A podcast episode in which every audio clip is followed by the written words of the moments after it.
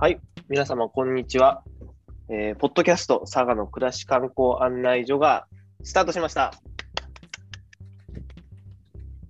実はですね、この暮らし観光案内所のポッドキャストなんですけども、このポッドキャストと連動しまして、えーノートの方で、えー記事を連載していく予定です。えーで佐賀の暮らし観光案内所とは何ぞやという話もしたいんですけど、まずですね、この案内所メンバーの紹介をしたいと思います。えー佐々木さんからちょっと簡単に自己紹介をお願いします。はい、えっと、皆さん、こんにちは。えっと、佐賀県の有田町という町で、えー NPO 法人ともせやという団体の代表をやっています、佐々木元康と言います。えっと、これから、あの、健太さんたちと一緒に、えー暮らし観光案内所、えー盛り上げていきたいと思います。よろしくお願いします。よろしくお願いします。えー続いてですね、えー中村みゆきさん、自己紹介お願いします。はい、こんにちは、えー中村美幸です。えっと、私は、えー佐賀県佐賀市で、えっと、フリーランスの編集者をしているものです。えっと、もともと私は佐賀県から出たことはなくて、まあ、佐賀大学にったりとか、曲折ありまして、まあえっと2017年に佐賀を編集するウェブマガジンエディターズ佐賀というものを立ち上げて、えー約4年ほど編集長を務めたものになります。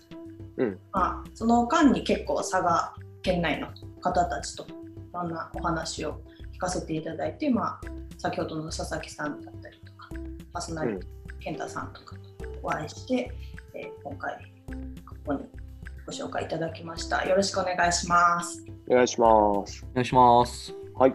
えー続きまして、小松さん、お願いします。はい、皆さん、こんにちは。えー佐賀県有田町で、えー広告堂という屋号で、えー広告デザインの仕事をしてます。小松大輔と申します。えー生まれは、えー有田の隣、伊万里なんですけれども、今、縁があって、えー有田の方に、えー住んでおります。まあ、あの、健太君とはもうはいプ。ライベートでもう十何年前からのお付き合いになりますけれども、そうですね。長いですね。えーハサミのムックでね、知り合って。そうですね。はいうんで、まあ、縁があって、まあ、こういう形で皆さんと一緒に、こう、佐賀の暮らし観光案内所ということで、えーやることになりました。よろしくお願いいたします。お願いします。お願いします。そして、そして、えー、聖太郎さん、よろしくお願いします。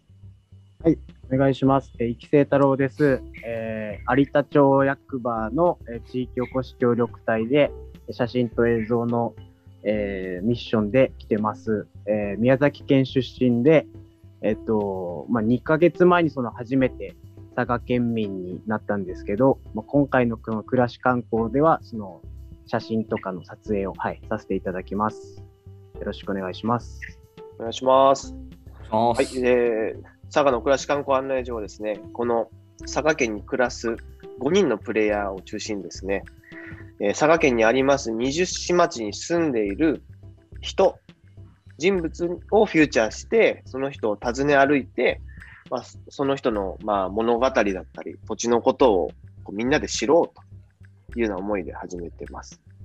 まあえー観光マップにない、もうその地域に住む人ならではの視点で、えーその土地を案内する、まあ、メディアとして今後やっていこうと思っております。で、その暮らし観光案、暮らし観光とは何ぞやという話をしといた方がいいですよね、佐々木さん。そうですね。一応僕らのこの、うんはい。なんか聞き慣れない言葉じゃないですか。そうですね。その、あんまくっつかない言葉ですよね。暮らしと観光って。はい。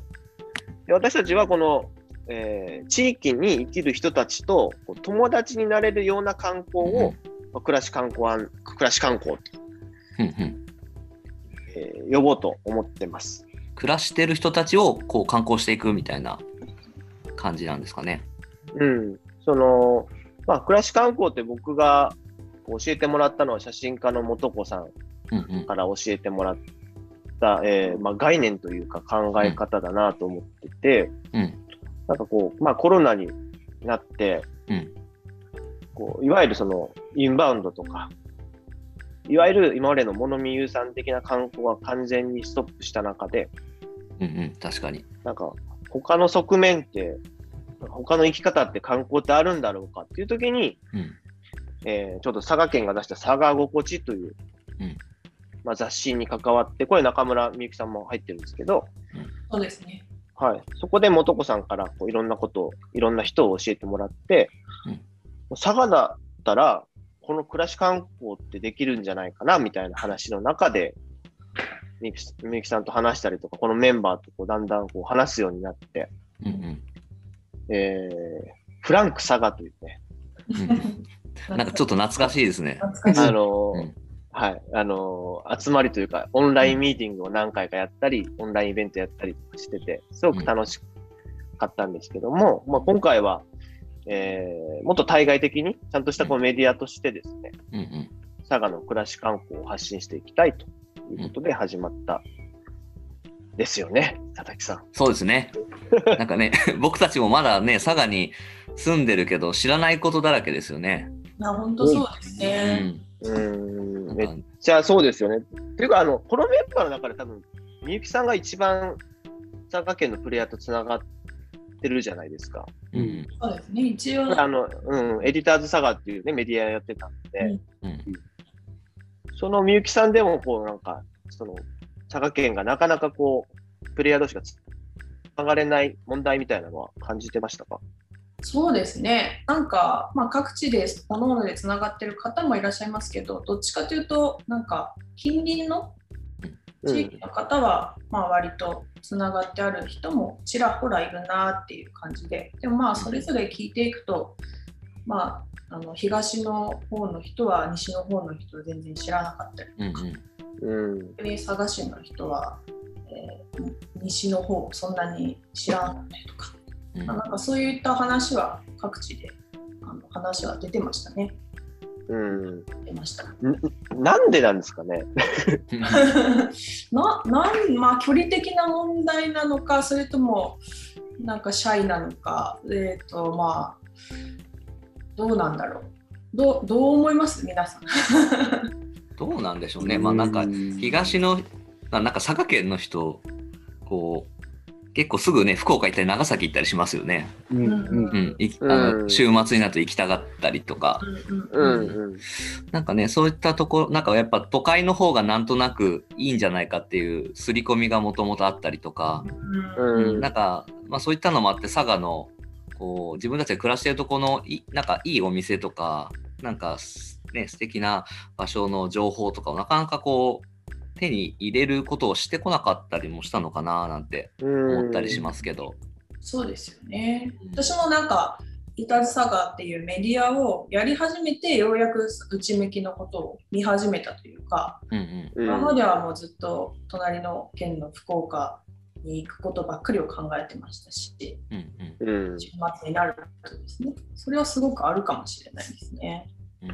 うん。うんでも僕はあのエディターズサガができて少し変わってきたなっていう感覚は僕の中にあって、うんなんかこう、ウェブメディアの中で佐賀県にこんなたくさん若い人がこんな活動してるんだみたいなうんのを可視化できる場所があんまり、なかったと思うんですよね。ただフリーペーパーとか、なんか新聞で見るとかね、うん県県庁だよりに載ったとか、なんかそそういうのはあるしそう。ん。う。だけど、その、あのウェブの中でなんかこう記事がどんどん上がっていったりとか、うん。うん、その人の人となりが分かったりとか、うん。あとなんか、単純にその、なんか、佐賀だからっていうその諦めがない感じがしたんですね。なんか、うんいいですね、いいですね。うん確かに、確かに。うん、それはすごくあの大事にしてました、結構。うん結構その諦め、諦めるよね、佐賀県人すぐね。うん、うん。そうそう、確かなんもないって言うしね、うん最初からね。佐賀だからってね、うんすぐ言っちゃう。でも、でもその職人が多かったり、こううん一次産業の人が多くて、その自分で何かを作るとか、うん。こう体を動かすとか手を動かすみたいな人が多いはずなのに、そううん。なんですよ。自分のたちのコミュニティはあんまり、なんかつ作らないとか作るのが下手なのか、作ってるけど、こじんまりして満足しちゃううん。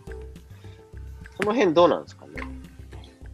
なんか多分あの有田の焼き物のその職人さんとかとお付き合いがあるんで、まあその辺ちょっと、あのー話をいろいろしていると、やっぱなんかな自己評価が低いっていうよりも、あまり自分がやってることがすごいことだっていう認識があんまりない人が多い。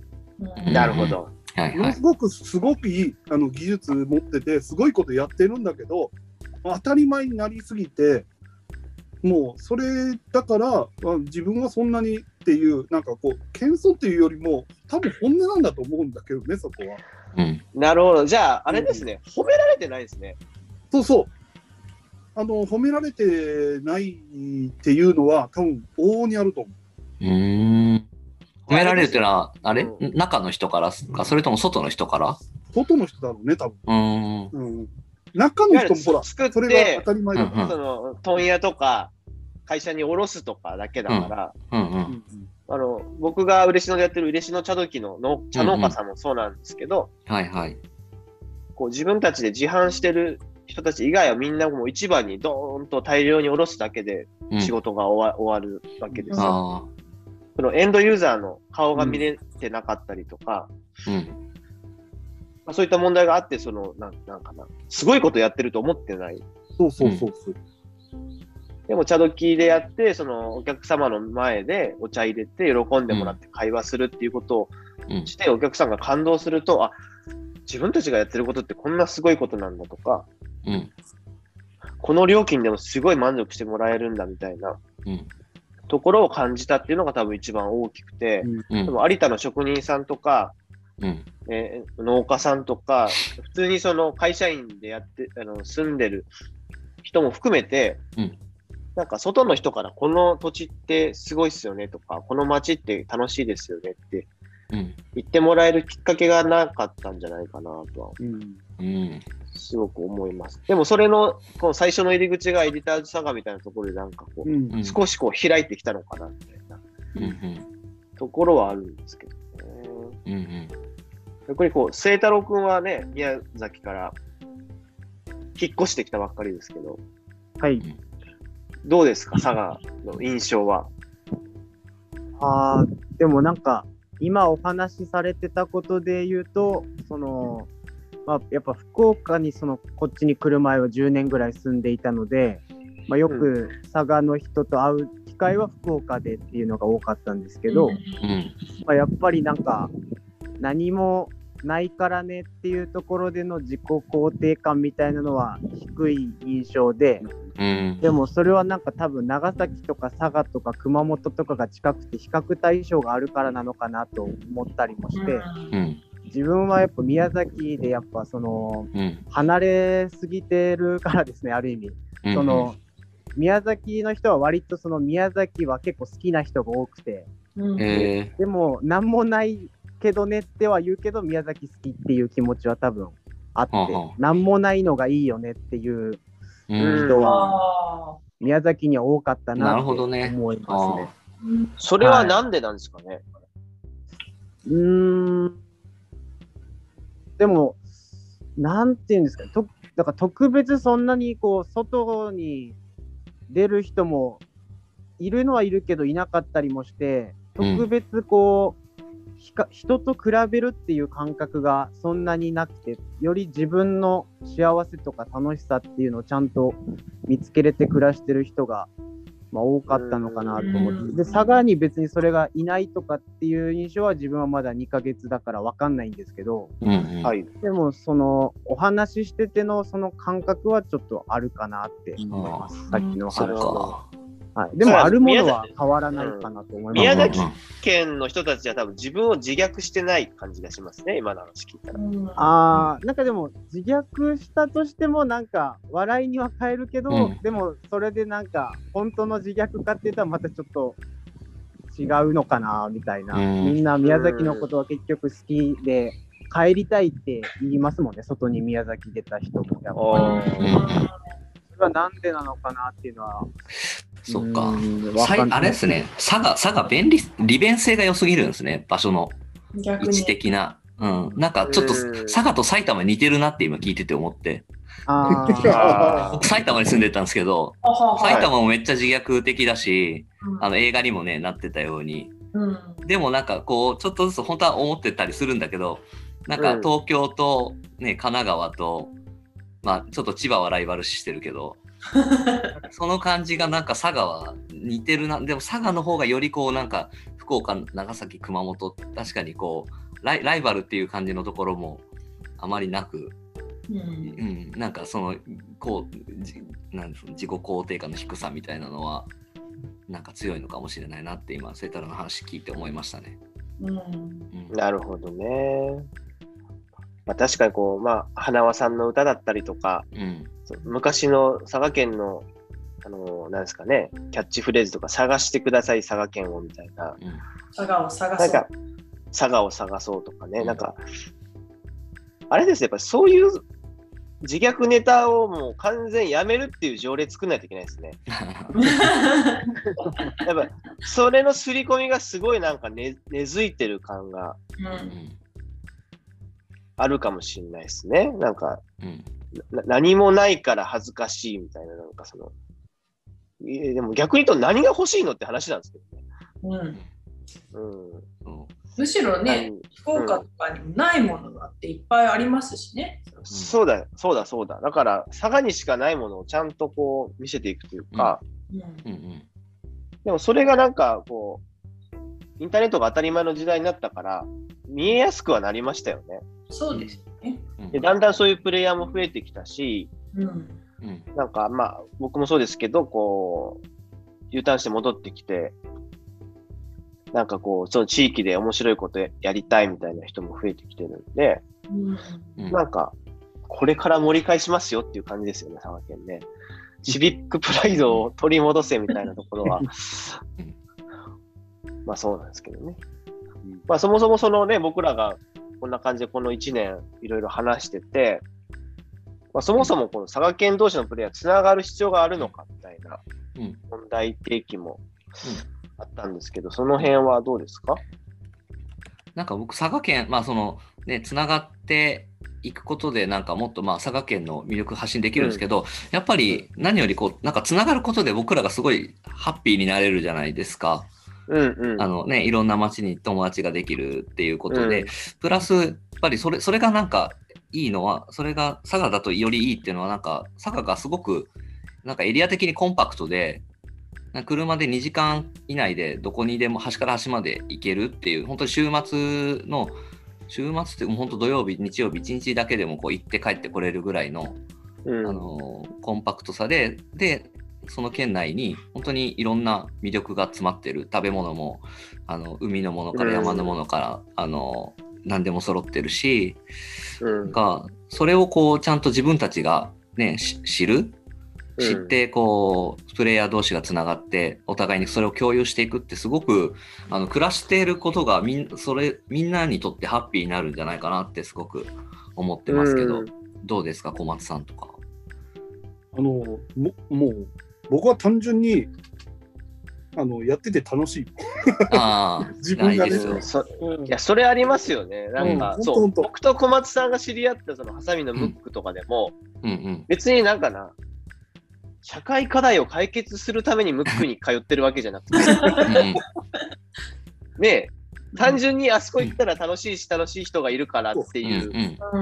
ただ、その人生のこの時間が楽しくなるだけ、うんうんなんか、まずそこを作りたいなっていうのがあって、うんうんなんかそのまあ、行政的にはこうね、地域創生とかなんか掲げないと、うん。こう、動かない側面があるのはしょうがないんですけど、僕ら民間がやれることって、そう、さっき小松さんが言ったみたいに、その楽しいをどう作れるかっていうところが結構、うん。うあの、簡単だけど、すっごい難しいですよね。うん。なんかやっぱり自分に子供ができたりするとなんかやっぱ自分が住んでるところを好きになってほしいってやっぱ子供たちにうん思ってもらうっていうまあそういう考えをした時にいかに自分が住んでるこの地域をたどう楽しくするかうんうん。そこが多分、あのーまあ、自分が住んでるところ楽しければ、うん。やっぱ帰って、まあ一回出たとしても帰ってきたくなるだろうし、うん。なんか、うん。やっぱさっき言ったシビックプライドっていうのも、そういうところから、まあ、醸成されるんじゃないかなと思って、うん。あのまあ、自分の,、まあ、あの仕事のデザインとかも、やっぱりこう地域が楽しくなるようなデザインっていうのをあのやろうっていうふうに心がけてはいるから、うん。まあもう、もうなんかな、自分のこう人生の中で楽しむっていうのは、もう一番、もう多分優先順位が一番のワードかなとは思うけどね。うん。うん。確かに。その、あれですね、本当楽しむですね。こう、自分、能動的に楽しむっていう、うんうん、結その構そういう感情意味では、うんうん佐賀県の人って楽しむのがちょっと下手なところがあるかな確かに気がす。る。うん。うん。長崎の人うまいっすよね。佐世保の人とかね。うんうんうん。ううんん。ハサミの人たちとかって。うん。まあ、ハサミも無垢があったから変わってきたところあるかもしれないですけどう、んうんうんなんか、み自ら楽しみを作っていくみたいなのは、確かにこそうそう。う、うんそして下手巻き込んでいっないてね。うん。うん。そう、うんその、ま、巻き込みがさらに下手な。うん。うん。うんだから、ま、多分巻き込んだり、う、つながったりね、うん。そういうのが、あの、うまくないから、結構、こう、点でしか見えなくて、うん。線だったり面になっていかないのかなっていう気はするけどね。うん。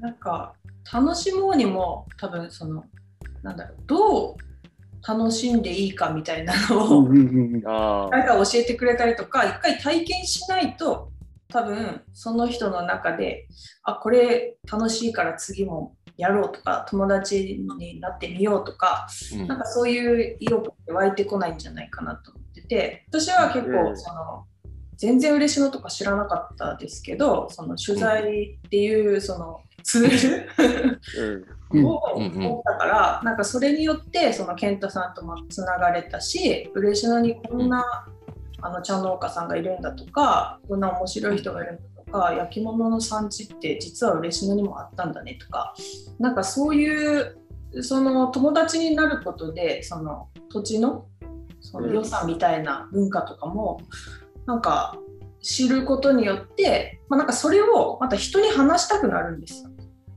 こういうとこあったよとか。うん。必ず私家でもこうこういうとこ良かったよとか言ってたし、まうんあ、それが多分東京とか福岡に行った時もその佐賀はこういうとこありますよっていうのをそのうん。知識につながるっていうかそれでまた人の流れが生まれるんじゃないかなっては思うんですけどね。うん。うん。うん。うん確かに。まあ、それがねもっでもそうと大きく言うと観光とかそうですね。にななんかなんですけど観光になるっていうのも多分、最後なんですよね。そうそうそうそう。その、本質的に楽しいとか、あの人に会いたいとかがあって、なんか結果それが観光になるのかもしれないですけど、うん。観光をどう作るかっていうのを先持ってくると、うん。なんか本質からずれる気がうんするし、だから作れないから予算投じてハード整備をするとか、うん。お金かけてなんかコンテンツ作るとかになっちゃうんですけど、うん。普通にその楽しむ場とかイベントとかコミュニティみたいなのがこうできていければ自然と人が集まるっていうのは確かにうん。ぼ僕と小松さんは実際ムックで体感してるからうん。すごいわわかるな今みゆきさんの話とか。うん。僕もそんなに旅行とかあんまりい行くような感じじゃないけど逆にあのしゅ取材とかなんかそういう仕事であの結構あのなんだっけあの新潟行ったり富山行ったりうん奄美に行ったりとかした時に逆に僕らみたいなあの取材しなきゃいけないようなあの、職種だとそこの人となりとかそこの土地のこととか、やっぱり結構深いところまであの、うん。知ったりとあの交わったりすることが多いんで、そうすると逆に普通にただあの観光地回っていく旅行よりもそこの土地の人とかもんこととかものすごく好きになるよね。ううん。んうん。ううん。うん。だからなんかああのこんこれは仕事で行ったけど、今度はやっぱあの家族で一緒に、うん。家族一緒に連れて行きたいなと思ったりとか、うん。そうなる、なんか、それがなんかこう、暮らし観光みたいなことなのかなっていうふうに、あの、僕は理解したりもしたんだけど、うん。うん。私もやっぱそうです。なんか、うん。ここに行ったら、この人のとこ行こうみたいな、なんか頭にありますね。うんうんうんうんなんか僕はあのこの今仕事 NPO って形でその移住のお手伝いとかをやるんですけどもともとなんでこれやってるかって地域おこし協力隊っていうあの今清太郎がやってる仕事のまあ前任者だったんですけど、うんまあ、そこでや、まあ、行政の仕事として、えー、と空き家のこととか移住のこととかをやってたんですね。うん。で、まあ、そうなるとこう、まあ、行政の方からこうお金を使ってこう移住してくださいとか、まあ、例えば移住したらいくらあげますよとかなんかそういう制度があったり、まあ、あのこの町いいとこですよ暮らしやすいですよスーパーがあって病院もちゃんとあってみたいな話をこうしたりするんですけどやっぱりなんか移住ってなるとなんかハードルが高いしなんか人生の一大事もうなんか、し決断みたいな感じのニュアンスあるし、うんなんか、なんかか硬いんですね。ハードルが高すぎて、うんうんし、なんかあんま面白くないですね、移住ってワード。なんかね、うん重いですよね。そう、重いですよね。で、だから僕はなんか逆に今回ね、暮らし観光ってやることに、その観光っていうことで、なんか移住に対してはすごくハードルを下げてもらえる、あの入り口をすごく広くあのさせてもらえるっていうこともあるし、まあ、そもそも自分たちの仕事、今やってるのも、なんか移住、今みたいなやり方してちゃ、そのやっぱ行政から、行政にちょっと3年いたことによって、若干そっち側に洗脳されてるんですけど、それをこう、普通の民間の頭に変え切り替えていかなきゃいけないなと思ってて、うん。なんかそういった意味でも、この暮らし観光をやるっていうことは、なんか僕的にはですね、その佐賀県のなんか移住っていうなんかイメージをどんどん変えていくきっかけになるんじゃないかなって思ってるんですよ。うんまあ、そうですよね。入り口が暮らし観光で、その先に移住とか引っ越しとかあるかもしれないっうんうん。ていうことですね。いきなり移住がドーンと来ると、そうそうそめっちゃハードルが上がるんですよね。うんで、今回ね、僕らはその暮らし観光案内所っていうこうメディアというか、う。うん。まあ、楽しい時間を作っていくんですけど、うん。やっぱりそこの主役ってなるのはその土地にまあ暮らす人で、うんうんなんかその人の物語とか、こう人となりとかがこう伝わればいいなと思ってます。そねまあ、そこでこう僕らがインタビューしたり、一緒に街歩きしたりとか、うん。で、えーで中村みゆきさんが、えー文章を整えてくれたりとか、清太郎くんがカメラを撮ったりとか。すごくいいチームですね、これね。うん一部ですね。はい。でね、もう間もなく第1回目の記事が上がる予定なんですけども、はい。第1回目が、なんと、うん吉野ヶ里と。吉野ヶ里。うんはい皆さんどうですか、吉野ヶ里というともう、あれ、あの遺跡しか思い浮かばないね方がほとんどじゃないですか。だから佐賀県にいる僕らでもそうですよね。うん卑弥呼、卑弥呼がいるイメージしかないですね。え、そうそう。卑弥呼、あ、でもいるのかいないか説もあるんで ないですね。でどうでした？その実際吉野ヶ里ってみて、えー、小松さんからなんか簡単に。いやー、まあ、あの、ここであんまりい言うのは、あの、ねまあまあネタバレになっちゃうんで、あんまり言いませんけど、すごかったです。はい。なんか圧倒されましたよね、吉野ヶ里に。あの、本当あの、こう言っちゃなんですけど、あの、うんちょっと軽い気持ちで吉永里っていうふうに設定したところもあったじゃないですか。うんうん僕らあんまり知らないからっていう感じで。いやいやいやいや失礼な話ですよ、本当に。うん本当失礼な話なんですけど、うんいやー、すごい。うんね、ねすごかったですよね。あのお楽しみっていうことで。うん。はいですね。まあね、今回、あの、OK コーヒーのね、福山さんっていう方うん。に吉野ヶ里を案内してもらったんですけど、うん。えー福山さんを紹介してくれたのがみゆきさんうん。ですよね。みゆきさんを改めて福山さんの話とか吉野ヶ里見てどうでした？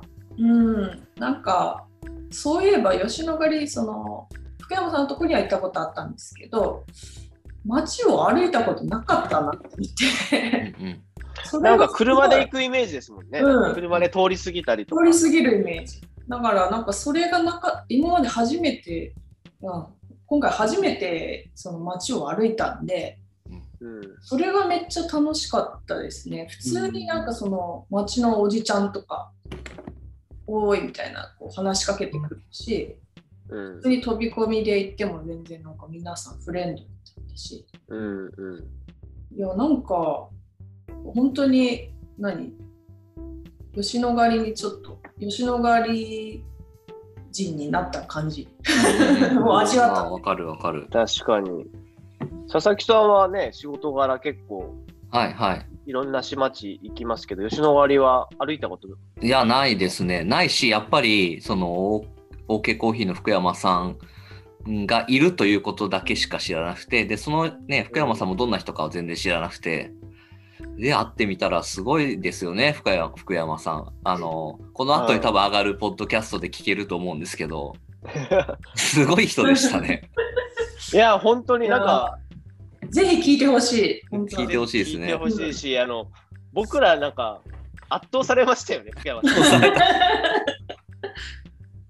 う、もう、福山さん一人で喋ってて良さそうだと思う。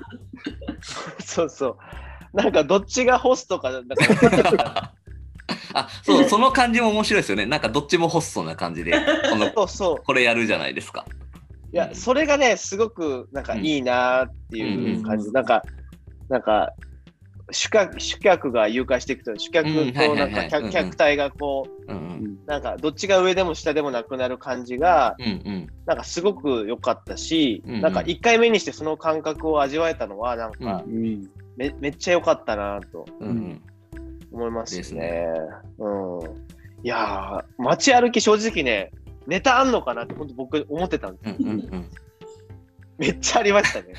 なんか初回だあね。った初回ハードル下げといてこう今後盛り上げていこうぐらいの気持ちでいたけどうん、逆にこう大丈夫。すげえ高かった。そうそう。上がっちゃった、いや、本当。清太郎くんどうでした？うん、あカメラでね、たくさん撮ってもらってて、あんま余裕なかったかもしれないけど。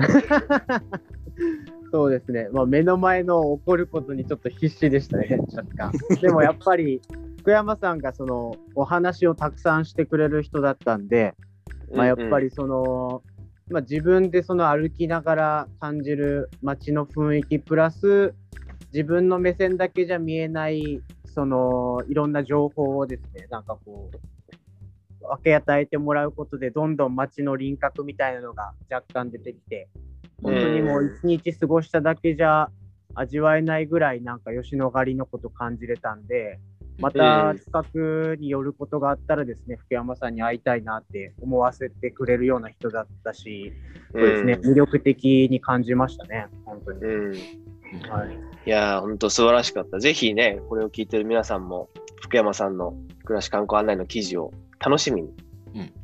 お待ちくださいということではい。ですね、本当、吉野ヶ里、その次、ハードルがありましたね。実はね、彼なら大丈夫でしょこの収録やってる次の日が、ね、次回の取材日なんですけど、う、はい、僕らもちょっと緊張が同じようにできるかっていうね 確かに。でもまあ、こんな感じでね、二十四町行くの、本当楽しみになってきました。うんうん。うん。で、まあ、あのー取材して終わりじゃなくてね、その福山さんとか、今後、こう、街を案内してくれる人たちとも、こう、ずっと緩くつながって、なんか行ければなと思ってますので、ぜひ、えー佐賀の暮らし観光案内所を、えーよろしくお願いいたします。ということでですね、はい。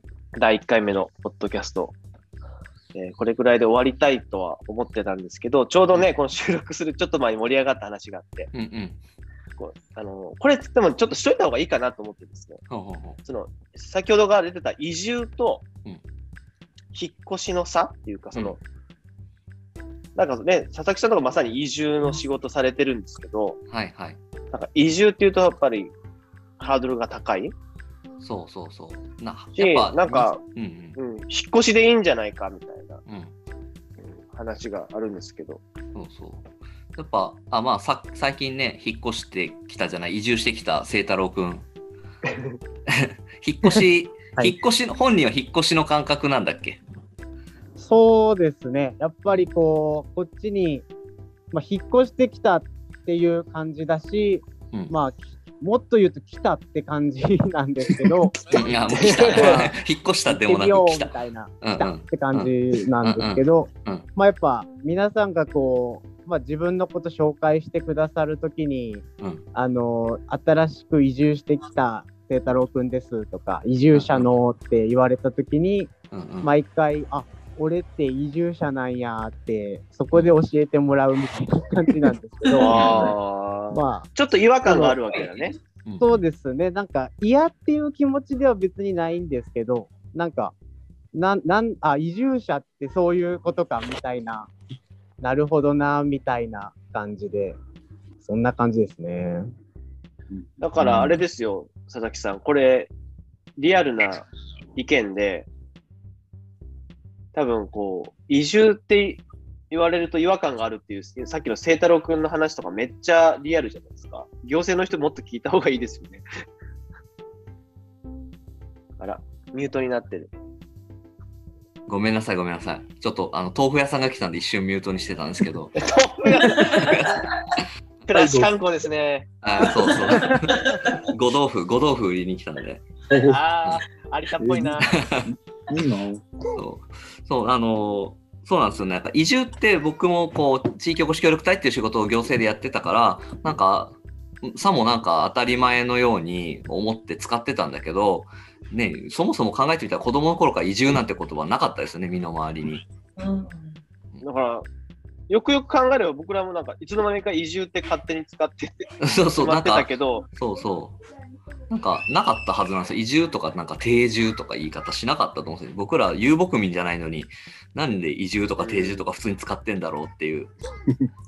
そうですよね。なんかその、移民とかだったら移住でいいかもしれないですけど、うんうんその国をまたいで、うんうん。うんもう暮らしも仕事も全部引き払ってくるみたいな、なんか、そうそうそめっちゃ重いんですけど、う。ねなんかでも、ひうん、国内はもう引っ越しでいいみたいな話になればいいですけどね。ね、本当そうですよね。